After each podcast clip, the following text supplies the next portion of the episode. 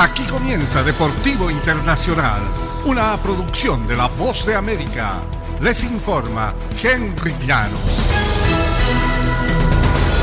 Hablamos del Mundial de Fútbol Qatar 2022 y después de más de dos años y justo en el debut en este Mundial de Qatar 2022, la selección argentina comandada por Lionel Scaloni con Lionel Messi como figura perdió su largo invicto y no pudo superar la marca que sigue en manos de Italia de mantenerse invicto a nivel mundial. Con la derrota por 2-1 ante Arabia Saudí, el equipo albiceleste se quedó en 36 partidos sin perder a uno del récord histórico de la Azurra, que se dio entre octubre de 2018 y octubre de 2021 en el debut mundialista.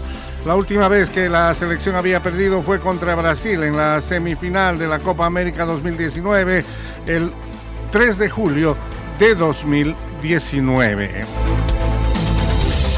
Y el juvenil equipo de Estados Unidos eh, palpitaba la victoria en su vuelta a una Copa Mundial hasta que Walker Zimmerman torpemente derribó a Gareth Bale con el atacante galés de espaldas al arco. Bale se encargó de convertir el penal a los 82 minutos, un tanto que rescató el empate uno por uno para Gales en la noche del lunes, un resultado que dejó a los estadounidenses masticando frustración y también complicando las cuentas por el pase a la segunda ronda.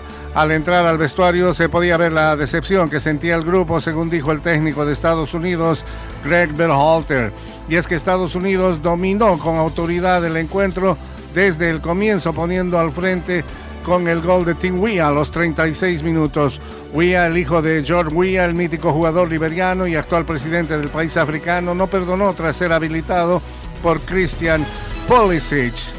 De vuelta en el Mundial, tras perderse la edición 2018, Estados Unidos parecía tener asegurados los tres puntos, pero no fue así. Terminó empatando. Que ante la amenaza de la FIFA de amonestar a los jugadores, siete selecciones que participan en la Copa Mundial renunciaron a llevar los brazaletes de una campaña antidiscriminación que apunta contra el historial de derechos humanos que la anfitriona a Qatar. Unas horas antes de que los primeros capitanes saltaran al campo con los brazaletes que respaldan la campaña One Love, el órgano rector del fútbol mundial amenazó con que los jugadores recibirían tarjetas amarillas de forma automática. Esto alteró los cálculos de las siete selecciones europeas que podrían haber esperado una sanción económica. Tales despliegues quebrantan las normas de la FIFA y ponen en entredicho. Y hasta aquí, Deportivo Internacional, una producción de La Voz de América.